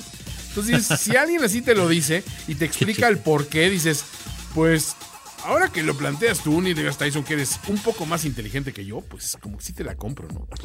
Sí, ahí es increíble lo que lo que hicieron, este, lo que fue Joel Silver, ¿no? El productor, Sí. el que, el que, puta, o sea, porque imagínate esto sin que existiera Matrix, antes de Matrix, o sea, no sé si ya habría Era un estado desmatrix, Oliver. Claro, no sé si para entonces ya habría estado esta de piso 13, ¿te acuerdas que era un poco Ah, sí. este- esta onda? O The Cell, eh, son otras propiedades que salieron como, como a la par de Ajá. esta, eh, pero más allá de esas era difícil. Q, eh, ¿también te acuerdas? Ajá, como pensar en esta, en este tipo de producción, con la desarrollando tecnología, y este güey dijo, va, nos lamentamos, nadie entiende de qué va. Este, pues hay otros tantos actores que no quisieron entrarle porque pues no entendían de qué iba este, este pedo. Sí. Y, y, y al final quedaron estos güeyes, desarrollaron la tecnología para hacer los efectos especiales y, y, y fuck, ¿no? Oh my god. Yo ya así emocionado, le pregunté ayer a Paloma así, ¿vamos? Y sí, compramos boletos para ir el, Claro. el, el- el viernes que entra, el viernes 4. Eh, pues porque sí es otra cosa verla, a pesar que lo podemos ver aquí en un megaproyector, Sí. este, pero no, no es lo mismo que volverla a ver en cine. Sí, tiene su magia. Si pueden lanzarse, vayan a ver. Y, y- y digo, a final de cuentas, es un boleto que sabes que, que estás pagando con, con la conciencia que vas a ver algo es- especial. Y si nunca has visto The Matrix, por favor, dale la oportunidad. Es una gran producción, ¿no? Entonces, merece la pena. Oliver, vamos a hacer un repaso rápido. Perdón, por otra cuestión que nos llama la atención, que es, este, hablando de, de- cosas de que existe una realidad ya alterna, siento que la gente de Disney ya está viviendo como que una realidad alterna de, de todo lo que pueden comprar. Hicimos una pequeña lista de las propiedades de, de las franquicias de Fox que ahora son propiedad de Disney. Sí, es. Eh, pues hay muchísimos. Ahora, ahora lo chistoso es que dicen que ahora todos son princesas, ¿no? Sí, ya, claro. ya, ya hay un exceso de princesas de Disney. Pero digamos, la lista pues, está acotada, pero es de lo más relevante de, de, de, pues, como de entre películas y, y contenidos que, pues, que con el ojo y con la avaricia de Disney, pues quizá puedan vivir eh, en futuras eh, futuras plataformas, ¿no? Como es Home Alone, Inde- Independence Day. Sí, eh, la de- Percy. esta de Percy Jackson que no le fue muy bien, pero es una propiedad fuerte porque viene de libros, ¿no? Sí, viene de libros, sí, sí, sí. Y quizás pueda volver a vivir, ¿no? O sea, las pelis no le fue bien, pero quizás con mejor tratamiento, pues sí lo veo ahí en un serial de Disney más. Eh, la Eh, de No- Night at the Museum, que también se considera ya con tres películas, este, al- creo que son tres películas, ¿no? Sí. Este, ya, ya cuenta como franquicia. Ya, ya, y le fue muy bien en taquilla en todos lados Sí, mundo. Eh, las de, después- ah, eh, una, una de tus favoritas seguramente, Oliver. Alvin and the Chipmunks. ¡Alvin! El, el Alvin Verse. Sí, eh, las pelis son bastante visibles, tienen Sí, buena son música, divertidas. y pues es un reboot que pre- eh, pre- que- eh, personajes como estos, licencias como estas, pues te las puedes rebootear una y mil veces. Yo siento que están esperándose aquí los, los dueños de los derechos de las ardillitas del Laro Guerrero para demandar a Disney ahora que, que hay mucho dinero con, con Alvin the Chipmunks. Sí, fácil. La franquicia de Ice Age, que también es otra que, sobre todo, con la idea de Disney de, de vender mercancía, es una franquicia que ti- tiene mucho atractivo, sobre todo, estaba yo pensando, para los parques temáticos. Sí, está padrísimo, sí, o sea, la, la manufactura de esto es, es increíble. Es uno de los Blue Sky, Eh, y sí, hay, hay- es- aquí sí ves muchísimo posibilidades comerciales, muchísimas por- propiedades de licencias, de merchandising, que tanto esta como Río, eh, que a pesar que no fueron las mejores películas, pero sí son buenos personajes para seguir vendiendo. Así es. Sí, Río, que también son, me parece que son dos películas y creo que hay una más directa a video, una cosa así, pero pues es una propiedad que también en su momento generó di- dinero. Estas también propiedades también de las de Diary of a Wimpy Kid, que básicamente sale de unos libros que son Sí. para, para niños, prácticamente, para niños este, a, a punto preteens. Un, pero cubile, tienen- un cubolecón. Claro, pero tiene mucho jale. Sí, claro. Han hecho, creo que son cuatro películas ya. Este, y pues se dan el lujo incluso de hacer como reboots con nuevos actores porque pues, se trata que sean niños, ¿no? Entonces no puedes quedarte con los niños todo el tiempo, pero está interesante. La franquicia también de Maze Runner también pasa propiedad de ellos, que empezó bien, es una buena primera película, la segunda se pierde un poco y la tercera me parece que es un desastre, ¿no? Sí, no, yo ya no le entré a esas, pero funciona igual, muy bien, y, y podríamos esperar cualquier mundo alterno o cualquier mundo adaptado otra vez a, a seriales. Otra película favorita, este, o más bien otra serie favorita, que también tiene películas, X-Files. Sí, aquí ya hay un par de reboots, este vía eh, ¿qué fue? Pues ex eh, Fox, vía sí, Fox. Fox, o sea, eh, reanudó la serie, hizo un Twin Peaks y la serie que Sí. había abandonado, abandonado desde hace mucho tiempo la revivió con mismos Sí, personajes. yo, yo vi, no vi la última, última, última, este eh, temporada. Vi la anterior que fue de seis capítulos y Ah, sí. estaba bien padre. Están muy bien, buenos. Sí. La, última, última no, no, no le entré. No le entraba yo tampoco. Este, pero, pero sí se mantuvo la calidad. Y igual, o sea, más allá de Mulder y y Scully, que obviamente pues, son el eje de todo este pedo, igual podrías poner a, eh, a, a cualquier dueto y, y perpetuar esta franquicia. Otra franquicia poderosísima que es The Simpsons, que aquí hay una, o ver una cuestión muy chistosa, Oliver. Tienen tanto tiempo los Simpsons eh, funcionando que ya pasó la, la etapa en que la gente dice, nada, los Simpsons ya ni quién los ve ni quién los pela, porque las redes sociales como que los han revivido. Hay nuevas generaciones descubriendo, redescubriendo más bien el, el título y ha, ha llegado con mucho más fuerza que antes últimamente, al punto de que dicen, pues realmente no hay una necesidad real de matar esta franquicia, que tiene desde 1989. Sí, o sea, vive ya perenne en los memes, ¿no? O sea, es- hay, hay memes para Sí. todo. Hay una enciclopedia. eh, ahorita no me acuerdo cómo es el, el- el URL, pero que es como una enciclopedia de los Simpsons donde tú buscas México y te salen cuatro clips de México, ¿no? Sí, de algo. eh, De Tijuana y chalala, y chalala. Y así buscas casi cualquier palabra y hay, hay este fracciones de, de, de, pues de. Imagínate cuántas cuántas horas hay ya de animación de los Simpsons. In- in- incontables, ya no sé ni cuántos episodios va, pero es una, es una burrada, ¿no? Pero, este, bueno, ¿qué tenemos también? También hay eh, Planet of the Apes, que pues bajita la mano, es una franquicia que son tres películas excelentes en su nueva versión, y estas tres reportaron 1.68 billones de dólares en, bo- en box office, ¿no? Lo cual Son preciosas, son la- buenísimas. son impresionantes. Lo que se logró con, con, con la animación ya es, ya estamos en el territorio de sí, o sea, sí, son, son changos que hablan. Y aparte, historias buenas. Bien- no, no, no. O sea, cuando dices, están bien actuadas por el CGI, dices, ya tienes una película. A mí, yo soy muy fan de esta franquicia. ¿eh? Sí, yo también mu- mucho, mucho, mucho. Están, están hechas estéticamente preciosas, escritas increíbles. Eh, gran fan. Y hablando de lo que mencionaste hace tiempo, del edificio Nakatomi de Century City, pues Die Hard, Oliver. Sí, dejar. Igual, la primera es perfecta. Sí. Las otras son divertidas. Las- Eh, sí, hasta la 4 todavía es divertida, ¿no? Sí, sí, sí, sí, pero. Ya después ya bueno, perdió. Ya cuando se fue a Rusia y entonces ya decías nada. ya ni te acuerdas, ¿no? De, de este, o sea, Yo, que son buenos, son buenos, buenos, buenos crashes ahí en, en Moscú, pero, pero la verdad, la verdad, son dos películas y media, ¿no? Sí, que vale la pena y, y una es perfecta. Sí, la primera es perfecta, definitivamente. Eh, Predator, que también volviendo a lo mismo, o sea, una primera película impactante. Si no es perfecta por, por las limitaciones técnicas, es un peliculón, Oliver, sumamente quotable. Este, tiene un montón de, de- de- de guiños y de cosas que después vimos repetidos in- in- interminables veces en, en la cultura pop. Y es un vehículo más de- del Governator, ¿no? Sí, pues es de estas B-movies que llegaron a ser este, milestones, ¿no? Claro. Eh, y que va de la mano de otra franquicia que está también de, de plácemes, que es Alien. Ellie cumple 40 años, igual la primera película es perfecta. Perfecta. Las primeras dos yo me animo a decir, Oliver. Las primeras dos son perfectas, ¿eh? La de Cameron también es impecable, Aliens. Sí, sí, es muy buena, sí. Eh, porque la primera es, es sci-fi horror y la segunda es sci-fi acción. Ajá. O sea, cambió el género. Pero, pero sí, obviamente es súper disfrutable. Eh, otra franquicia ahí interesante que tiene en puerta, Kingsman, que la segunda no le fue tan bien, pero definitivamente es un título que si lo saben explotar le pueden sacar mucha diversión. Sí, pues viene de cómics, ¿no? Entonces ahí este, te da para, pues, para poderlas crecer hacia, hacia cualquier lado. Sí, es como un, un James Bond para una generación distinta, digamos, y con otra estética, digamos, ¿no? Pero muy Sí. divertidas. Eh, tú debes estar feliz también porque ya tienes los derechos de Fantastic Four. Sí, si lo saben usar y lo saben integrar, eh, pues puede ser algo muy disfrutable, ¿no? Porque si cualquier intento anterior, pues no ha llegado al, a, pues, lo que a lo que podría llegar a ser Fantasy Four. Sí, y definitivamente el retelling del 2015 sí, para, para enterrarlo por ahí, ¿no? Porque fue una decepción total. Eh, esta que me llamó mucho la atención se me había olvidado, pero Avatar.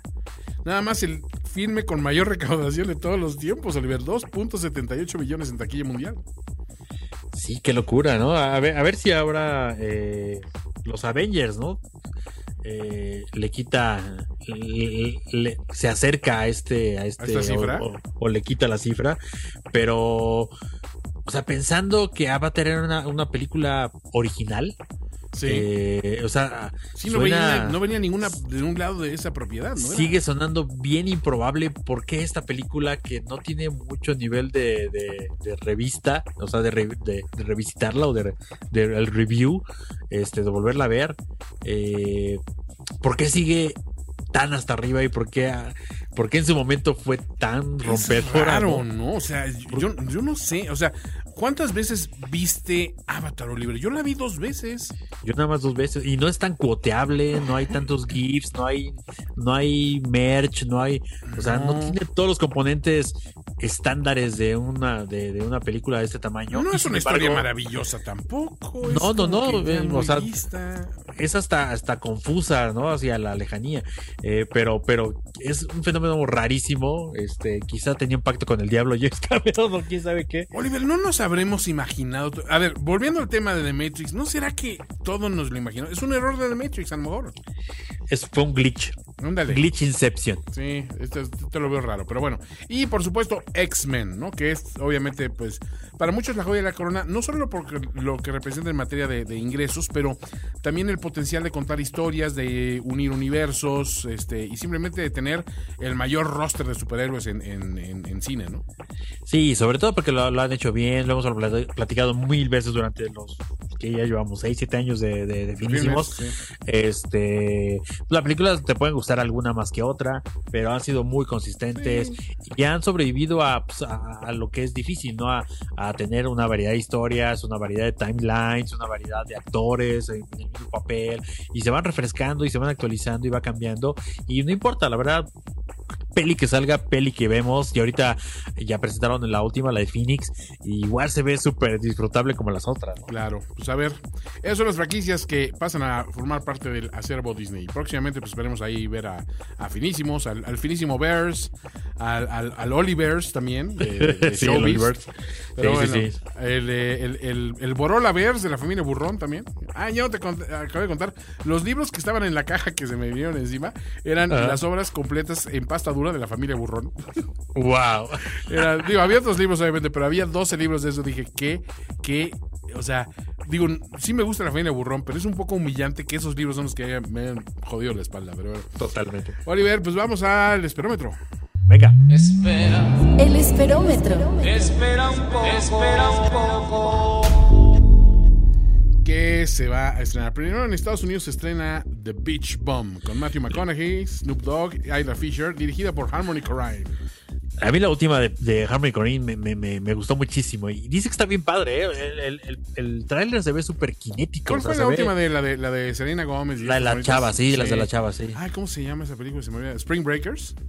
Eh, creo que sí. Sí, es buena. se me hizo, se me hizo súper padre, se me hizo bastante interesante. Ay, ¿sabes qué pasa? El tipo, creo que empieza con buenas ideas, pero no te las narra muy consistentemente. De repente se pasa de. De, de, de Pacheco, ¿no? de O sea, como, que él, ¿no? como que él vive en ese mundo Pacheco también. Ahora, es Matthew McConaughey regresando a sus raíces, porque acuérdense que, o sea, eh, tenemos ya la idea de alright, alright, alright, y el hombre de familia, y el de los anuncios de coches y todo este rollo. Ajá. Pero Matthew McConaughey, en, en sus inicios, un día lo agarraron tocando los bongos en una casa ajena. El tipo hasta el dedo de Pacheco y de hongos y no sé qué rollo, tocando los bongos encuerado. O sea, una familia llegó a su casa en Beverly Hills y se encontró en Malibu, no sé dónde, y está Matthew McConaughey sentado en, el- en la sala, tocando los bongos, ya se había comido creo que la mitad del refrigerador.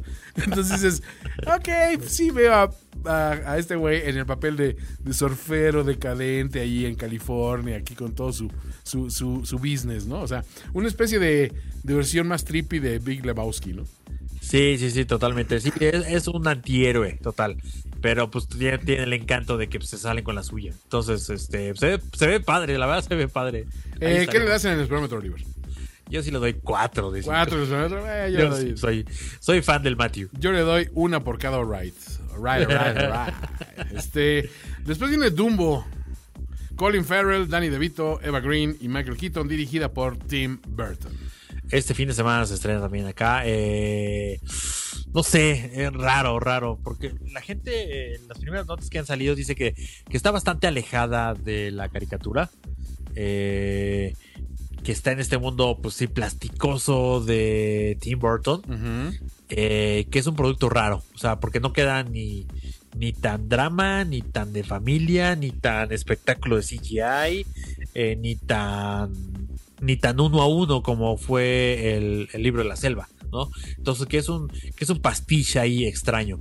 El, el- el- el director es un primera línea y el cast también es primera línea. Los efectos también se ven increíbles, pero quién sabe, ¿eh? no, no sé, tengo, tengo, tengo mis dudas. Ay, yo te voy a ser muy honesto. No soy nada fan. Nunca fui fan, ni, o sea, de la versión animada, definitivamente no. Este. Y por otro lado, híjole. O sea, siento que para mí es un drama que me puedo ahorrar, güey. O sea, Sí. no, y, y otra cosa, tampoco soy muy fan, honestamente, de, de Tim Burton, el este el, el- el re- rehacedor de, de películas de fábulas de Disney, ¿eh? Sí, yo, yo, yo- a mí me han gustado cosas, pero, pero igual, así la estética que le metió a Alicia y a esos, eh, creo que es demasiado plástica. O sea, me gusta co- cosas un poquito más aterrizadas, como lo que era dentro de su locura. O sea, me gustaba más su Batman, su Beetlejuice, su eh, Edward Scissorhands. Eh, me gustan más esas que, que estas donde, donde sí hay un claro abuso del CGI. Ay, pues no sé, Oliver. Pues este. eh, no, no. yo le doy.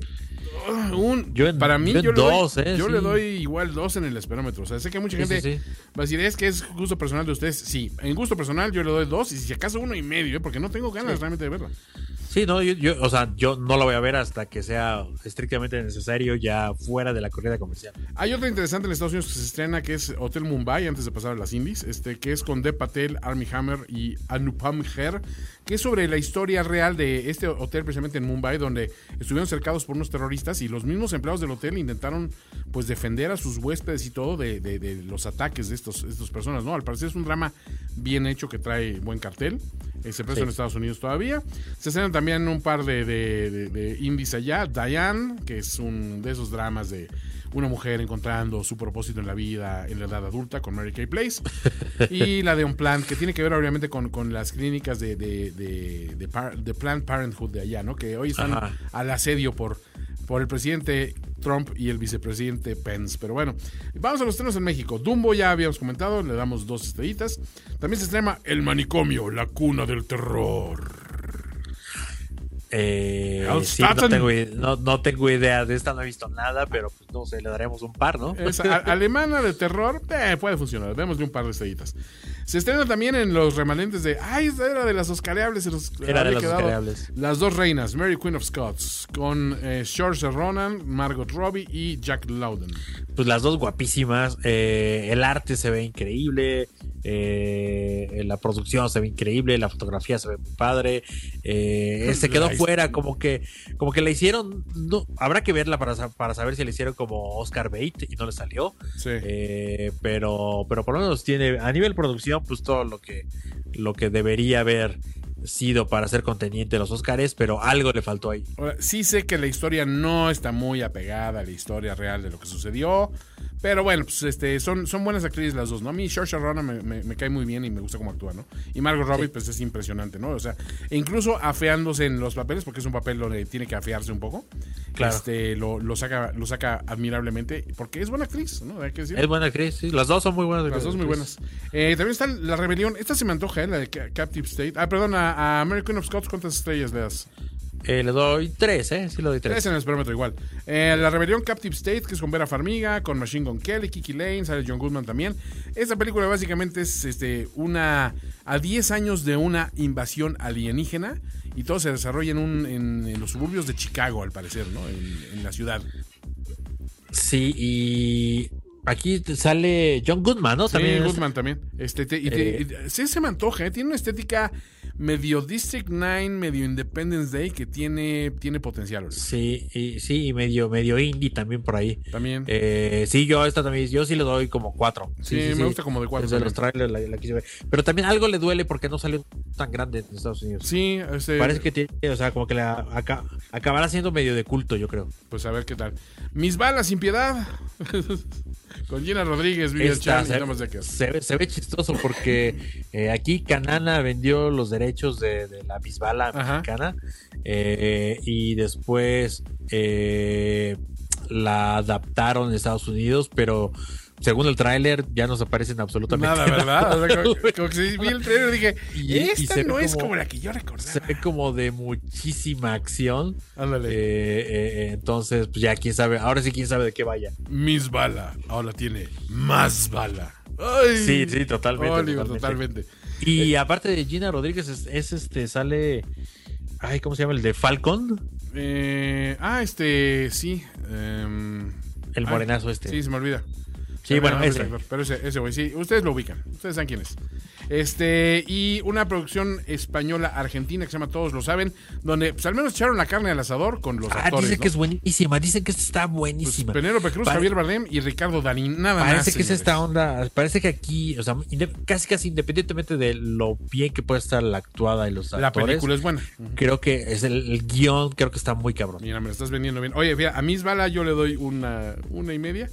Sí, Este, sí, sí. una y media balas. Sí, sí, sí, sí, sí, y a todos lo saben, sí le doy cuatro, ¿eh? O sea, sí, se Sí. me antojó muchísimo después de ver los, los cortos. En serio, sí, sí, sí, ve los cortos, está como que así de vuelta de tuerca más vuelta de tuerca. Bien ahí. Este, entonces, pues, y aparte, pues, no mames, Darín es lo mejor de Argentina. Sí, no, con, actorazo. con lo mejor de España.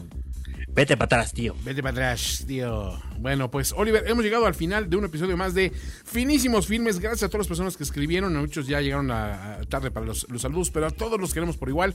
Intentaremos hacer esto mucho más. Este, ya ahorita que tenemos la- el setup hecho en los dos lugares y que Ya no está. dependemos del traslado físico a horas imprudentes, ya podemos grabar con calma desde el Finísimo Estudio eh, Sur, el Finísimo Estudio, y desde Showbiz Studios. El Showbiz Studios, aquí. En San Miguel Chapultepec. En Oliver, San Mike. un placer. Recuérdanos tus redes sociales. Eh, estamos eh, despachando desde arroba showbeast, desde arroba finísimos filmes. Recuérdanos el desde nuevo podcast. arroba, eh, desde arroba podcast en Twitter y en Facebook. Y esperen próximamente Insider Podcast, el podcast del marketing de entretenimiento. Así es. Harto chisme, con harto chisme. Yo soy Toyo Sempere, también este, consuma los productos de finishers.com. Hoy urge mucho ahora que tenemos, ya tenemos los feeds separados también en Spotify, en iTunes y todo, tanto de filmes como de Chilling, como de Valedor Murgulis, este, que por cierto está en Patreon, este, acudan y caen alguna lanita para seguir reforzando los estudios. Eh, por favor, pónganos sus calificaciones, nos urge mucho regresar a los primeros lugares de popularidad para seguir dándoles contenido de calidad. Y pues nos vamos a despedir con algo, Oliver, bien noventero. ¿Qué te parece ir con algo que nos dejó el soundtrack de Captain Marvel, que es hecho por pues, esta banda emblemática, No Doubt, con Gwen Stefani al frente. Se llama Just a Girl. Hasta la próxima. Adiós. Take this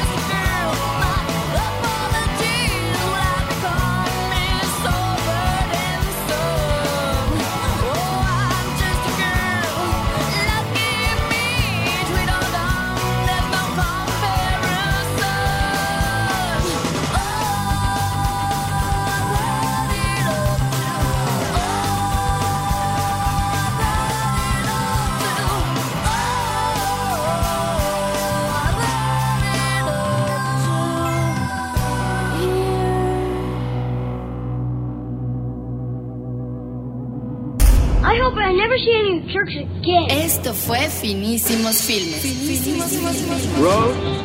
Well, we're going, we don't need roads. Voz en off, Nayeli Rivera. So now it ends.